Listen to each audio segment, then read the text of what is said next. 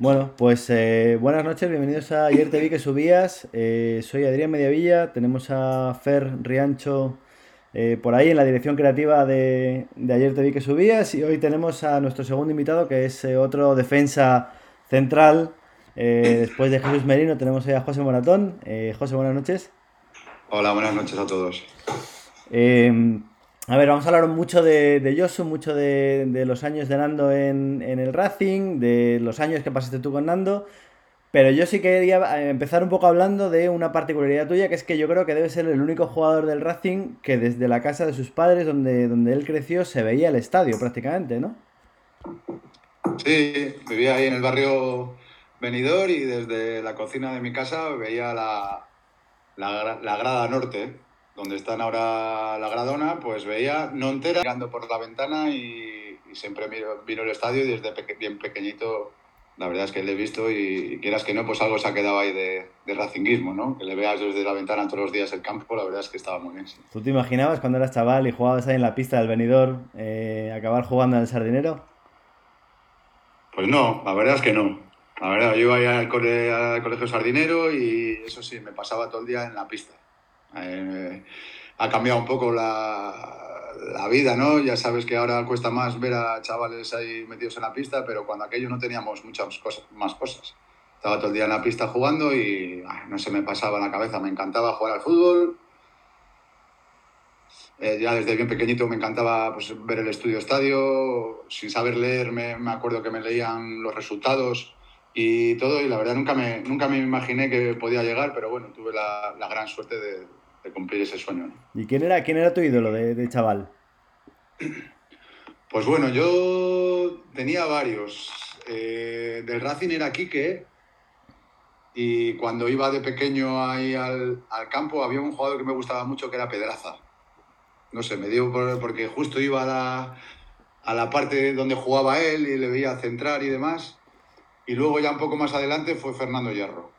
Fue uno de mis ídolos y, y hasta que tuve la suerte de jugar con él y, pedirle la camiseta. ¿Tú, ¿Tú, empiezas, arrancas de chaval jugando de central o, quieres ser central desde pequeño o, la vida te va llevando ahí atrás?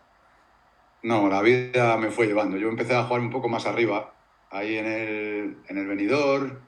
Eh, en el Racing cuando entré a los 14 años también jugaba de, de medio centro, un poco de enganche ahí de media punta. Pero ya me fueron adaptando ahí atrás. Suele pasar, ¿eh? de todas formas. Y no, acabe, y no acabe de portero porque no pasaron más años. Pero ya te digo, empecé un poco más arriba, pero al final me fueron adaptando ahí de central y, bueno, al final contento. Bueno, vamos si quieres hablar un poco del año en que debutas en el Racing, que es el año 98, ¿no? 19 años. Eh, antes, mirando un poco tu, tu, carrera, en el año, la temporada anterior que estás en el filial, eh, yo creo que no eres titular, ¿no? Están por delante de ti José Luis y, Pablo Casar. Eh, ¿Cómo pasas de ahí a debutar en el primer equipo en, unos meses?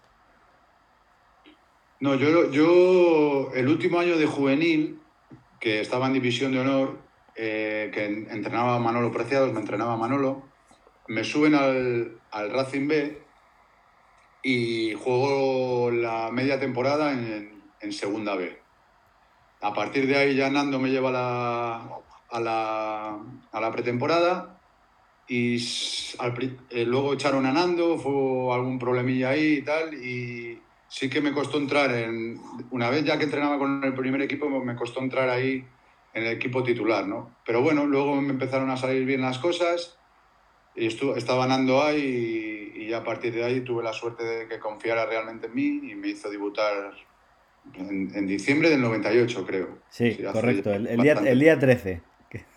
sí, sí, el 13 de diciembre, sí, hace 22 años. Contra, contra el Tenerife. Eh, entras a, te, mete, te mete a falta de 20 minutos. Eh, ¿Y qué es lo que te dice Nando cuando, cuando te va a meter? Sí, es una de las muchas anécdotas que tengo. Pues yo me acuerdo de estar calentando, la verdad es que estaba algo nervioso, sinceramente.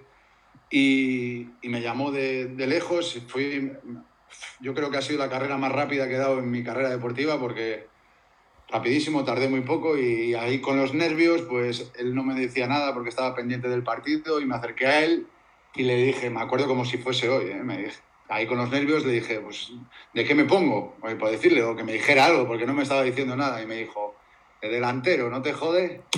¿Sabes? Me dijo así. Dice, anda, chaval, ponte en el sitio que sabes jugar y a comerse la hierba. Me acuerdo perfectamente como si fuese hoy. Los nervios, me digo, pues, ¿de qué voy a jugar? Me dice, sí, de delantero, ponte delantero. Y nada, y, y me acuerdo perfectamente de, de, aquel día y la verdad es que lo recuerdo con mucho cariño. Te mete, de hecho, te mete por, por Shustikov, que era aquel mediocentro ruso, mediocentro ofensivo, sí. pero bueno, eh, que tú eres central, ¿no? ¿Tú, ¿A ti te mete para amarrar el partido o cómo fue eso? Sí, sí, me metió, yo creo que era con Merino y con Melber para jugar de tres. A, a Nando le gustaba mucho jugar de tres, con tres centrales, con cinco, más bien. Y, y me metió ahí porque nos estaban haciendo daños a la, a la contra, me acuerdo de Juanele, me acuerdo de Macay, jugadores rápidos y quiso tal, y al final quedó en empate. El portero era un Zue, que luego fue entrenador del Racing. Sí. Bueno, fue poco entrenador. Fue muy no poco. Sé si llegó no, a no debutar, llegó a debutar, pero- yo creo, en la temporada, ¿no? Yo creo. No, no, no, yo creo que no. Bueno, uno- unos días después de eso te pone Josu de titular en un partido con Osasuna en Copa. eh, y, y Mm. cómo se siente un chaval eh, que se ha criado a, a- a metros ¿no? del estadio, la primera vez que posas ahí con los 11 de titulares del Racing con los fotógrafos, ¿sientes ya que has llegado a que ya eres futbolista o cómo es eso? No eres de todo consciente, yo creo. Eh, sabes que vas por el buen camino, pero sobre todo tienes ilusión. Yo, para mí, yo me acuerdo de ir a los campos viejos con las columnas. Yo toda la vida he ido a, los campos del Racing y, y verme ahí adentro, la verdad es que para mí fue la leche. Aparte, me acuerdo que bajaba, bajaba andando desde casa al estadio. Pues todos iban con sus cochazos y yo bajaba andando desde mi casa y para mí era una ilusión grandísima y me puso de titular porque realmente yo creo que confiaba en mí. Y, y ver al lado a, pues, a Merino, Melber, eh, gente súper contrastada ya y demás, Chema, gente muy buena, pues la verdad es que para un chaval como yo era un orgullo, ¿no? Mm. Tú tienes mucha relación con Nando, de hecho eh, vivía en tu, en tu barrio, ¿no? Me, me nos contabas antes, antes de empezar. Eh, Sí. Lo que pasa es que tú debutas, él te hace debutar y unas semanas después lo, lo destituyen, ¿no? Y traen a, Sí. a Gustavo Benítez que, que, pues bueno, ya no, esa temporada ya no sigues jugando con él, ¿no? Eh, ¿qué, qué es lo que os dice Benítez al llegar a, a ti, a Pablo Casar, a Gonzalo Colsa, a los chavales que estabais del, del filial ahí? Decirnos nos decía bastante poco, pero vamos, que sus hechos eh, hablaban más que sus palabras.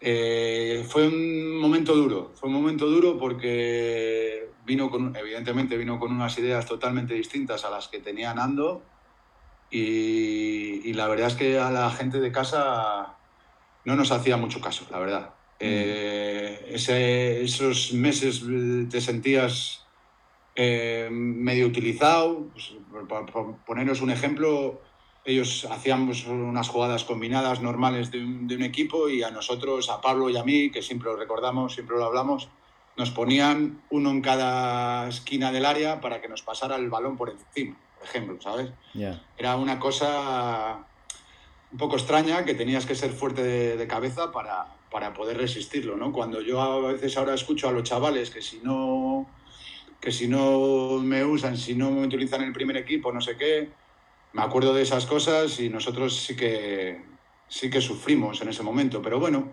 sabes que esto es una carrera de fondo que te ha costado mucho llegar y que tienes que aguantar cosas, que no todo es tan bonito, ¿no? Y, y tuvimos la suerte, tanto Pablo como yo, de, de- de aguantar ahí y al final, pues bueno, tuvimos nuestra pequeña carrera como, como futbolistas, ¿no? Sí. Tú, de hecho, bueno, empiezas a jugar más, más regular cuando el equipo, la, la temporada de segunda, ¿no? Cuando el equipo está en Sí. segunda división.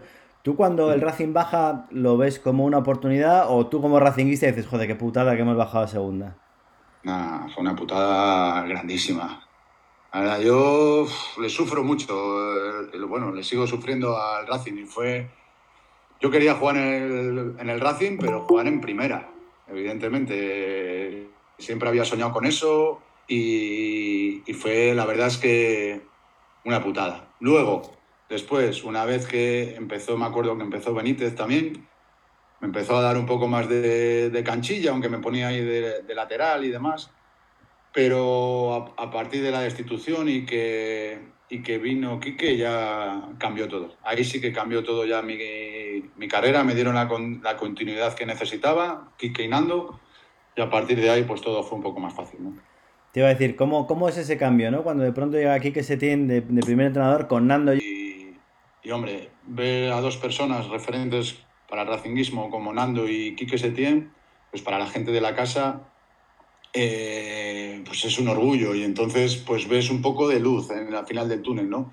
Pero no solo por lo que representan, sino por lo que hizo. Eh, entró Quique y, empezó a cambiar todo, no solo de, de, boquilla, como muchos entrenadores hacen, sino con hechos. Quizás gente que había, estaba llamada a ser muy importante, con mucho peso dentro del equipo, pues pasó a un segundo plano y gente con hambre y ambición, que es lo que realmente pedía en ese momento ese, ese, el equipo, pues empezamos a tener más protagonismo y sinceramente pues cambió la vida a muchos de los que, que luego jugamos al fútbol, claro. Mm. Aquel era un, un Quique Setién todavía eh, aprendiz de entrenador, ¿no? Podríamos decir. Eh... Yo hablo, yo, sí, yo hablo mucho, hablo mucho con Quique porque aparte es vecino de aquí, yo vivo aquí en Liencres y él es vecino mío. Sí. Y hablo mucho yo con él y cuando pues salían reportajes del Betis, del tiki-taka, del no sé qué, me acuerdo que Quique era todo lo contrario. Y se lo digo y se ríe muchas veces y, y es verdad, es totalmente distinto en lo que era. Eso sí, tenía las cosas claras, con una personalidad brutal para llevar un vestuario y se ha ido pues matizándole un poco como él dice y, y, hemos visto pues a lo gran entrenador que es que ha llegado a, a lo más alto. ¿no? ¿Tú crees que en, en, aquel Racing se podía haber jugado el tiki-taka este que juega Quique se tiene ahora? Sí, pero todo eh, tiene un tiempo, un proceso de, de, asimilación de todas las cosas, todos los modelos de juego son varios. Y en ese momento no había nada de tiempo. No había, había estábamos súper lejos del ascenso, estábamos más, más cerca del descenso y en ese momento, ese momento marcó unas pautas, el equipo empezó a coger oxígeno con los cambios que hizo de gente y demás y, y al final pues empezaron a entrar la pelotita y, y al final tuvimos la suerte de, de subir. Mm. Tú que eres muy de Santander, has estado además muchos años en el primer equipo. Cuando el Racing va mal, eh, ¿lo, notas en la ciudad? ¿Lo notas en la gente? ¿Te cuesta más ir por la calle? Bueno, costa, costarme no, pero evidentemente eh, yo que me muevo un poco en el ambiente del fútbol, quiero decir que hablo mucho de fútbol y demás, pues la, la gente está jodida. Pues normal, pues como este año que el año pasado tuvimos el subidón este del, del ascenso, que quieras que no, pues nos, nos, hizo que nos viniéramos un poco arriba. Y este año pues estamos... Y el Racing, para la gente de Cantabria, es algo más que, que un equipo. Y lo hemos vivido desde pequeños, nos ha hecho mucho sufrir, pero ahí, ahí seguimos y seguiremos. Estemos donde estemos.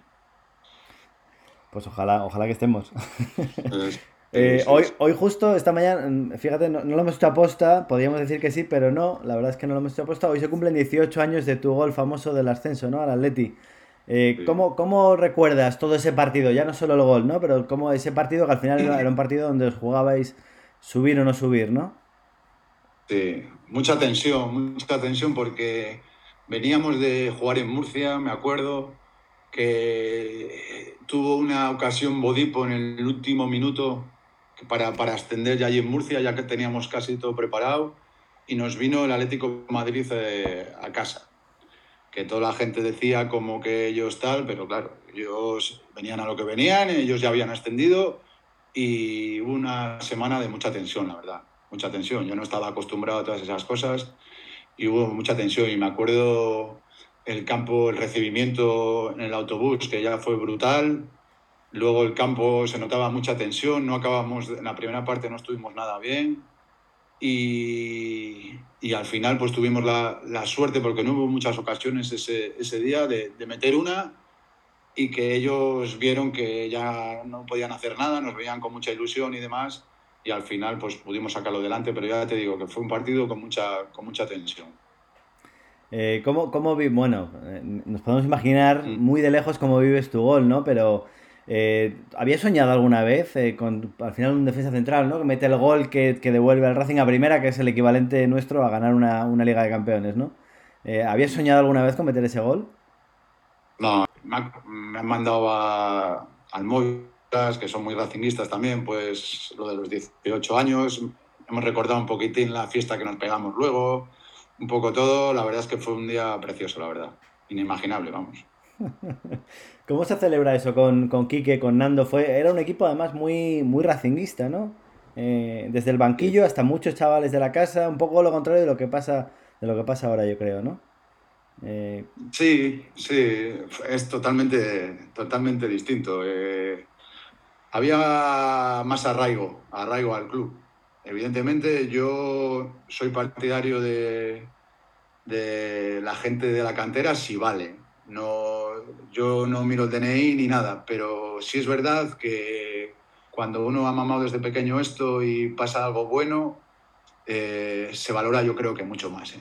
Y ahí hubo una unión muy grande después de haber pasado malos momentos y, joder, ver la ciudad como estaba, ir al ayuntamiento, para mí eran cosas que siempre había visto por la televisión y fue, fue la leche, ¿no? Eh, esa celebración fue la leche porque, porque aparte fue complicado durante todo el año, fue bastante complicado. Mm. El otro día nos contaba Merino, le preguntábamos si había tenido la posibilidad de irse a otro club y nos decía que en un momento dado eh, acababa contrato y le surgió la posibilidad de la Real, pero que luego estaba muy cómodo en Santander. Eh, ¿Tú tuviste oportunidad de irte del, del, Racing en todos los años que estuviste? Sí, sobre todo al principio. Luego ya a partir de 2006 que, que empecé con el tema de las lesiones, que, que, ahí se truncó un poco todo el tema. Al principio sí, los dos primeros años en, en primera eh, creo que estuve eh, a buen nivel y, y tal, pero yo tenía clarísimo, clarísimo que, yo que, a ver, clarísimo. Evidentemente no surgió todo bien y demás, porque, a ver, no son mega ofertas como la que pudo tener Canales o tal, ¿sabes? Lo pones siempre en una balanza y tiraba más estas cosas, ¿no? Pero, pero ya te digo, eh, fueron, hubo cosas, no se llegaron a concretar, sobre todo los dos primeros eh, años en primera, luego ya no me querían ni en casa ya. ¿No, no, nos vas a decir quién te llama? ¿Qué, qué clubes? No, no, te lo voy a decir. ¿No lo vas a decir? Te voy a decir. Bueno, venga, pues vamos con el siguiente milagro de, de Nando Yosu, temporada 2004-2005. Em, la verdad es que el, Racing había mantenido eh, muchos buenos jugadores, ¿no? Es verdad, eh, y, se, y se arranca eh, con siete partidos sin ganar, ¿no? De la jornada 11 a la 17, que eso al final te mete, te mete muy abajo, ¿no? ¿Cómo, cómo, cómo veíais esa, esa temporada en aquel momento, esa primera parte de la temporada? El entrenador era Lucas, ¿no? Era Lucas Alcaraz.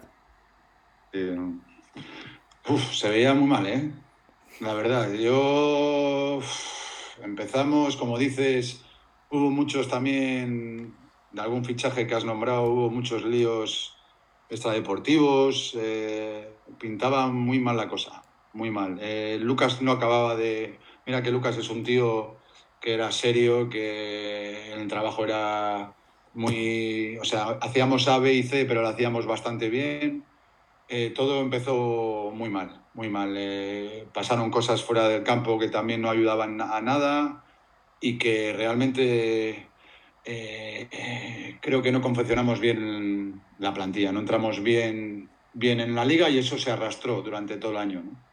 Así todo, yo tengo eh, más recuerdo de la siguiente, que luego hablaremos, pero de la siguiente creo que ese fue más, más, más sufrido. Eh, Javi Guerrero, que, que, era un delantero espectacular. Eh, había una plantilla, se ficha Gerardo Torrado, al mexicano, en, en diciembre, que, que, sale bastante bueno esa, esa media temporada. y sin embargo el equipo no arrancaba, ¿no? Y de hecho a Alcaraz se lo echa nada más empezar la segunda vuelta, ¿no? Eh, ¿qué, es, ¿Qué es lo que dice Nando cuando, cuando llega a ese vestuario? ¿Qué, ¿Te acuerdas un poco de, su discurso, de lo que, lo que os pide? Sí, me acuerdo como si fuese hoy, cómo entraba. Eh, el que la haya visto por pasear por Sardinero y las pintas que llevaba, pues así era. Yo creo que, que lo hacía también para, para, quitar un poco de tensión al asunto, porque siempre, a ver, siempre le llamaban cuando la cosa estaba muy jodida. Antes no le llamaban nunca. Y me acuerdo, iban con su gomina, con el chubasquero eh, por debajo, los, los, los, cordones atados casi que le llegaban hasta las rodillas. Y siempre era, pero no sé, te sentías como más, más tranquilo, liberaba. Siempre que hay tensión en, en un grupo y demás, siempre hay que tender a, a, bajar esa presión. Y, ese, y eso Nando era un crack. Nos íbamos de cena, nos íbamos a jugar, nos íbamos a tal, hacíamos partidos de solteros contra casados, jugándonos la vida, ¿sabes? Eran pequeños detallitos que te, te, te hacía quitarte la presión esa de encima, de estar todo el día pensando en fútbol, fútbol, fútbol, y al final pues dio sus frutos siempre. Yo, yo me acuerdo mucho de ver a Nando por los bares del Sardinero, ¿no? Aquellos del casino, la Erika y tal. Eh, ¿Alguna vez bebíais con, con, Nando? ¿Os dejaba tomar cervezas? Eh, ¿Cómo era? Eh, sí. Obligaba, obligaba. Obligaba. Sí, sí, sí. o sea, lo primero que hacía Nando, si llegaba un, un martes a entrenar, pues los jueves hacíamos siempre una cena. Siempre y al que le veía un poquitín bajo le animaba. No sé si le daba una cerveza, le daba no sé qué. Manera un poco de, de quitar esa tensión que, que, teníamos, porque nos estábamos jugando mucho y, y, él, sinceramente, sí, era un tío cercano. Pues él y Manolo también son gente cercana y que si te tenías que tomar una cerveza con ellos te la, te la tomabas. ¿no? Mm. De hecho, es verdad que luego, si miras las alineaciones de ese año, él no hace grandes cambios en el equipo. Quizá empieza a meter un poquito más a Pablo Casar también a jugar ahí contigo, ¿no? Eh, pero él no sí. revoluciona futbolísticamente, no hace grandes cambios, ¿no? En, en, el equipo. No, no, ya te digo que el fútbol eh, tampoco tocaba muchas cosas. Eh, sí que le cambiaba y quería jugar con cinco atrás para ser un poquitín, un poco más seguro ahí atrás y jugar un poco más a, la contra, al espacio pero ya te digo, cambiaba cositas. No, por eso te digo que lo hacía todo con total normalidad. No llegaba ahí, empezaba a cambiar todo. Eh, esto todo es una mierda, no sé qué, vamos a cambiar todo. No, no, él iba poco a poco, iba tranquilizando sobre todo a la gente y al final, pues bueno, siempre tenía su premio. era, era, era, era, más, era más eh, psicólogo que entrenador, un poco por lo que dices, o, o también sabía de, de entrenar. Sí, sí, a ver, eh, a él no le preguntaras algo teórico y tal, pero él es del, de la escuela de Manolo Preciado. Él, ellos solían. Ver, hay muchos entrenadores que saben mucho de táctica y demás, y a la hora de. ¿Qué es lo más complicado? Ver, ver el partido y la situación que requiere la situación y hacer un cambio. Olía, olía lo que pasaba. ¿sabes? Mm. Y, y, era bueno en eso también, en coger al jugador, hablar con él, convencerle. Era bueno en eso, sí, un poco psicólogo, coaching, como se dice ahora, y todas esas cosas. Él, pero él no lo hacía conscientemente, él lo hacía así, de normal, ¿sabes? Lo llevaba de serie, entonces para él no era muy complicado hacer eso. ¿no? Sí. También sabía de fútbol, ¿eh? Pero, pero lo otro yo creo que en esos momentos de tensión era más importante. Eh, se balanceaba bien, ¿no? También eh, como con él con Manolo, quiero decir, eran dos caracteres eh, completamente opuestos, ¿no? Al final, funcionaban bien en tándem. ¿Cómo, sí, sí. ¿Cómo lo vivíais? ¿Os daba, ¿Os daba, más miedo Manolo o cómo, cómo era aquello? No, a mí, hostia, Nando era muy vinagre, ¿eh? Ahora sí, ahora aquí después de tanto tiempo era bastante vinagre. Manolo era, tenía más mano izquierda, era más joven también. Entonces, pero Nando era muy vinagre, te lo hacía pasar mal, ¿eh? A veces. Era un poco. Sí, sí, tenía malos humos, pero hacían un buen tándem entre los dos. Sí, hacían uno. Bueno, de hecho, esa, esa temporada os salváis eh, relativamente cómodos, ¿no? Al final, el equipo los, los, sí. los va ganando de descenso y ya no se vuelve a meter eh, ahí abajo, ¿no? Bueno, nunca dejáis de estar abajo, pero, pero no en descenso, ¿no? En cambio, luego ya vamos al, último, al último milagro de, de Nando, que esa, esa temporada sí que, sí que era jodida, ¿no? Eh, de entrada, porque la plantilla, eh, no sé cómo lo ves tú, parece a priori desde fuera, eh, parecía mucho más floja que la del año anterior, ¿no? Se habían marchado futbolistas, pues Benayun, que hablábamos antes, algún otro, y al final pues te encontrabas con un, nivel de calidad, sobre todo en, en, la, en arriba, ¿no? En la delantera, pues bueno, era, era otra cosa, ¿no? ¿Cómo, cómo arrancáis vosotros esa temporada con, con Manolo de entrenador? Fue un cambio muy grande. No me acuerdo muy bien, pero hubo, me acuerdo, muchos cambios. Muchos cambios y fichamos jugadores que entre unas cosas y otras eh, no acabamos de confeccionar bien la, de unirnos todos bien ahí y sacar eso adelante. Fue muy dura, esa la recuerdo yo muy dura. Ver a Manolo tirar la toalla, entre comillas, es casi imposible, porque si hay una persona positiva en este mundo es él. ¿Sabes? Pero yo creo que lo vio tan jodido y quería tanto al Racing que decidió, que decidió dar un paso a un lado y llevaron Nando y Merino, creo. Fueron los entrenadores que sacaron, sacaron eso, pero fue muy mal. Yo me acuerdo que era capitán ese año y, me comí bastantes marrones, eh, hablando de, mis compañeros. Había compañeros que no se portaron de, del todo bien. Vamos, que no sabían lo que teníamos entre manos en ese momento, ¿no? Bueno, el, otro día Merino nos daba nombres, ¿no? De cuando llega Nando, de las primeras cosas que hace es, eh, se da cuenta de que los hermanos Dalmat y Pinilla no están comprometidos con el equipo y los saca directamente, deja de contar con ellos, ¿no? Sí. Eh, eran, jugadores, o sea, buenísimos. Yo pocos jugadores he visto como Estefan Dalmat. Lo que pasa es que no estaba, estaba otras cosas, no estaba.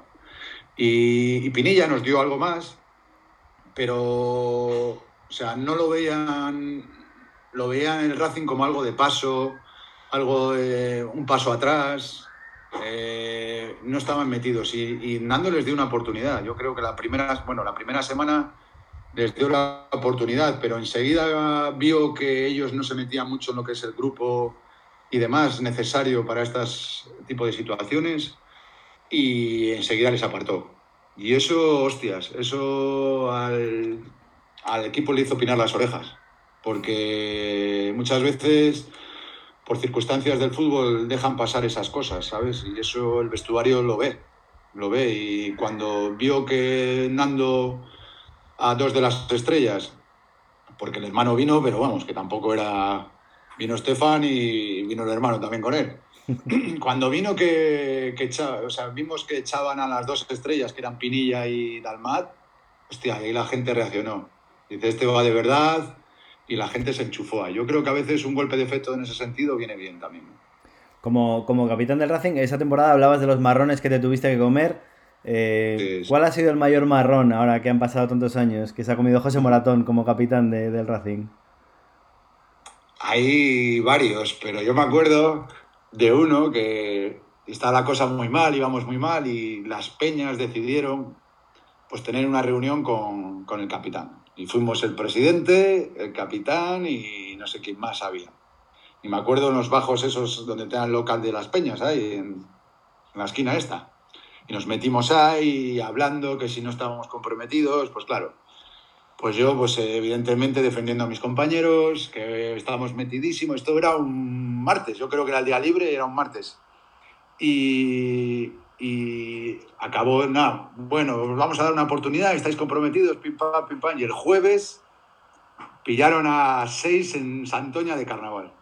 Me acuerdo perfectamente como si fuera a seis. Y entonces, claro, yo no sabía dónde meterme. ¿Sabes? Habíamos estado hablando, claro, y salió en todos los lados. Mm. Entonces yo me acuerdo de, ir al vestuario y, a ver, que a todos nos gustaba salir, a todos somos, éramos jóvenes, pero joder, si nos estamos jugando una cosa tan importante como esta y a la primera de cambio me dejáis aquí con el, con el culo al aire, pues fue, la verdad es que lo pasé mal, esa semana lo pasé bastante mal, porque claro, luego decían, joder, menos mal que estaban comprometidos pero bueno, no éramos todos. O sea, todo el mundo ha tenido sus momentos eh, de salir y demás, pero yo creo que aquel no era el momento idóneo para, para pegarte un fetín. Y, esa última temporada de, de Yosu, que, que, como capitán también vaya papelón, te tocaba. Eh, se ficha en, diciembre, llega Pablo Alfaro, que hablaremos con él este jueves, pasado mañana, eh, pero que es un tío que juega... Es que nos, Quizás no fue de todo al principio, de todo importante, porque vino sin ritmo y tuvo que coger el ritmo, pero, hostia, tenerle al lado te daba mucha tranquilidad. Cuando tú mirabas al lado y veías a Pablo que tenía la situación controlada, él te hablaba, él te colocaba, él hablaba con los contrarios, él les colocaba también. Era una, una cosa que se le notaba ya que tenía mucho peso dentro de, de un partido, de saber llevar el tiempo del partido, cuándo tienes que correr más, cuándo tienes que pararte, cuándo tienes que activar el partido, cómo él levantaba a la gente. Esas cosas la, la experiencia te la da. Y, y, Pablo, aparte, dentro del vestuario, caló, era una voz que se oía mucho, porque tiene su trayectoria y la verdad es que es un tío bastante preparado. Y, y la verdad es que nos vino muy bien y tuvo la suerte del día indicado, pues, pues meter aquel gol que, que, que nos dio vida, nos dio muchísima vida, vamos. Vamos, vamos si quieres a, a, ese día, pero, pero antes sí que es verdad que Merino el otro día nos contaba que cuando llega a ese vestuario de segundo entrenador, Dice, primero él, él, nos contaba que a él no le interesa ser entrenador, que él fue porque le, le enmarronaron y fue con Nando y bueno, pues a lo que fuera aquello, ¿no? Pero él dice que le sorprendió mucho cómo habían cambiado las, las costumbres o, o, la profesionalidad de algunos futbolistas respecto a su época, ¿no? Tú habías coincidido con Merino al principio de tu carrera, ¿no? ¿Crees que había cambiado tanto el vestuario de, del Racing? Mucho, mucho, mucho. Mucho, muchísimo. Eh, y más ahora. Yo ahora estoy dentro de un vestuario y no tienen nada que ver, nada que ver con... Había respeto a, los mayores, por decirlo de alguna forma, se respetaba la jerarquía, eh, no estabas pendiente siendo joven, eh, no estabas eh, tan pendiente de todas las cosas que rodea al fútbol, que ahora muchos jóvenes están más preocupados de todo lo que rodea, estabas pendiente del, fútbol, hablando, por ejemplo, pues económicamente. Eh, no estabas tan pendiente de uno, de otro, de no sé qué, tal. Tú ibas ahí como canterano, escuchabas a Merino, escuchabas a Sánchez Jara, escuchabas a, gente ya con muchos años y ahora ha cambiado mucho, ha cambiado mucho. Jesús se dio cuenta y ahora sigue cambiando y cada vez la, la, la, gente es más atrevida, por llamarlo de alguna forma, más atrevida y, o sea, habla más que escucha. Ya. Yeah. Mi, mi, opinión. Mi opinión. Bueno, se gasta, ¿no? Hay profesionales que se gastan bastante pasta en formarse como coach, como cómo, cómo poder llegar a la gente, cómo hablar bien en público, cómo hablar, y eso esto lo tenía de serie. ¿sabes? Evidentemente el fútbol ha cambiado y había que reciclarse, pero una de las cosas más importantes creo que para un entrenador es el hecho de hacer llegar el mensaje al vestuario y eso, eso lo tenía él. Entonces, en ocasiones, quizás en temporadas largas, en trabajos a largo plazo, quizás le pudiera costar algo más, pero en situaciones límite y en situaciones donde realmente tienes que ver al entrenador como es como persona, Hostia, yo le, le, veía futuro todavía, ¿eh?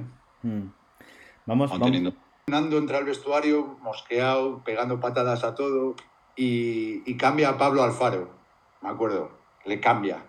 Un mosqueo de la hostia, no sé qué, tal, porque Pablo no sé qué, tal, no sé qué. Bueno, acaba el partido y, y Pablo Alfaro era muy educado, es, es muy educado, vamos.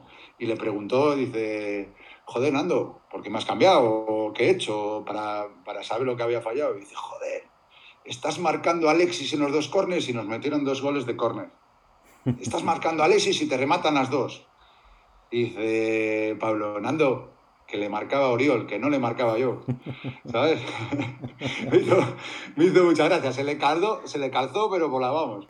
Y, y, y, ganamos un partido, tío, fallamos un penalti, mete Juanjo en el rebote, yo creo fue un partido, ahí empezamos a, a, ver que era posible, porque jugando tan, tan, tan rematadamente mal, logramos ganar ese partido, fue la leche, ¿eh? fue la leche. Sin embargo, la, la, jornada siguiente viene el Madrid al Sardinero y, y, es un meneo espectacular que, bueno, luego maquilla Sergio Matabuena con un par de goles, pero vamos, eh, aquello era un 0-3 que luego se acabó en 2-3, ¿no? Eh, como, bueno, entraba dentro de lo, de lo, posible perder con el Madrid, pero claro, tampoco tenéis mucho margen de, de perder, ¿no? Sí, ahí pues nos dieron pues vuelta a la cruda realidad, ¿no? Pues saber que estamos, que éramos un equipo que no jugaba nada. Evidentemente el día de Madrid eh, pues no es el mejor día para lograr los puntos, pero muchas veces hemos, hemos sacado puntos contra equipos así pero no estábamos para nada. Evidentemente me acuerdo ese partido que fue nada, un querer y no poder, y al final, como dices, maquillamos el, el resultado, pero nosotros sabíamos que la fecha clave era la siguiente. La siguiente, aparte se dieron unos resultados muy extraños que, que nos lo ponían en bandeja y, y así fue. La fecha clave era la siguiente, que es un partido, yo creo. Eh, bueno, tú, tú, has estado en los dos, ¿no? Estuviste en el de la salvación con Osasuna y en la UEFA también con Osasuna. Sí, sí, sí. Eh, sí. ¿qué, ¿qué, partido es más especial ahora con, con la perspectiva que te da el tiempo eh, para ti, de esos dos partidos? Para mí fue este. Fue este porque fue un año durísimo, ya te digo, pasaron muchas cosas fuera del vestuario. Yo como capitán tuve que tragar mucho y llegamos muy, muy, muy hundidos ahí. Y me acuerdo ese partido de Osasuna que fue tremendo. Nos metieron el gol, eh, no lográbamos hacer una ocasión de gol, fue todo. La gente ya estaba con el murmullo en la grada, una tensión, llevábamos mucho. Aparte, llevábamos, que era de lo que menos me gustaba de Nando, llevábamos concentrados en, en el Milagros Golf, nos llevaba como cinco o seis días y eso era eterno, ¿vale? Porque estabas todo el rato dando vueltas a la cabeza y ese partido, yo me acuerdo que fue el partido con más tensión que he jugado en mi vida. Acabó el partido, que nos salvamos, y yo creo es que ni lo celebramos, ni lo celebramos porque estábamos tan reventados de toda la tensión que había. Y yo creo, guardo ese, el partido con más tensión de mi carrera ha sido ese sin ninguna duda, vamos. Mm. ¿Con quién, ¿Con quién compartes tu uh, habitación en esa concentración antes de, del partido con Osasuna? Pues yo creo que ese año con Matabuena. Sí, yo creo que ese año con Mata, bueno, con Mata llevo jugando yo desde cadetes en el Racing mm. eh, y ese año estoy en la habitación con él y la verdad es que se hacía eterno. ¿eh? Lando le encantaba eso de concentrarse, pero hostia, para un jugador desde un martes o un miércoles hasta el domingo yendo a entrenar y volviendo, sí, nos llevaba al cine o tal, pero uf, se hacía muy, muy, muy largo y, y con la tensión, todo el rato pensando en el partido, fue la verdad es que una semana bastante dureta. ¿Se duerme, se duerme bien como capitán, eh, pensando que te puedes, puedes ser el capitán del equipo que baje a, a segunda? No, como capitán y como jugador, no se duerme, no se duerme de todo bien, porque muchas veces la gente dice, pues los jugadores, no sé qué, unos se van, otros vienen, pero es que es nuestro trabajo y sabes que no estás haciendo bien tu trabajo y no es lo mismo estar eh, eh, jugando en primera división que en segunda división. Y la verdad es que, hombre, hay, gente, hay jugadores de todo, como en la vida hay profesionales de todo tipo. Hay gente que se la suda todo y hay gente pues, que tiene un mínimo de responsabilidad y, y, entonces pues se pasa mal. La verdad es que eh, ha habido momentos de la carrera bastante complicados. ¿no? Mm. Eh, ahora eres entrenador desde, desde, hace unos años, estás en, en el Bezana ahora. Eh, ¿Qué aprendiste de, como entrenador? ¿Con qué, ¿Con qué te quedas o qué lección aplicas de lo que te enseñó eh, Nando Yosu? Mm. Primero te tienes que dar cuenta que es totalmente diferente, porque ahora estás jugando a una cosa que no depende de ti, depende de los que están en, enfrente. Entonces, tu única intención, aparte de formarse, tienes que, que no lo veo tan, tan fácil eso de ser entrenador, no lo veo nada fácil. A ver, entrenador puede ser, pero para ser buen entrenador yo creo que hace falta bastante más cosas y una de ellas es la experiencia. Y es totalmente distinto. O sea, tú como, como jugador piensas en ti, o sea, piensas en ti, en ir a entrenar, te olvidas de todo y te vas. El entrenador es todo lo contrario. Y, eh, tiene que trabajar más, tiene que pensar en, en, por todos, en los demás, en 20 tíos. Y lo peor, que cuando sales al partido, o sea, dependes de ellos. No, tú no tienes, no, o sea, no sé quién dijo que pintaban cuadros, es verdad. Tienes que intentar convencerles y que el mensaje llegue y que ellos lo intenten hacer como tú has dicho o tal. ¿De qué aprendí como jugador? Pues tiene sus cosas buenas, porque has estado en el otro lado y, ya empiezas a entender muchas más cosas. He aprendido de todo, lo que me gusta hacer y lo que nunca haría, porque yo también he tenido entrenadores que, que no me gustaba nada lo que hacían, cómo hacía sentirse al jugador y, e intento pues no, no repetir eso, ¿no? Que a veces es muy importante eso, saber lo que no tienes que hacer. Te iba a decir que tú, el estilo de fútbol que a ti te gusta.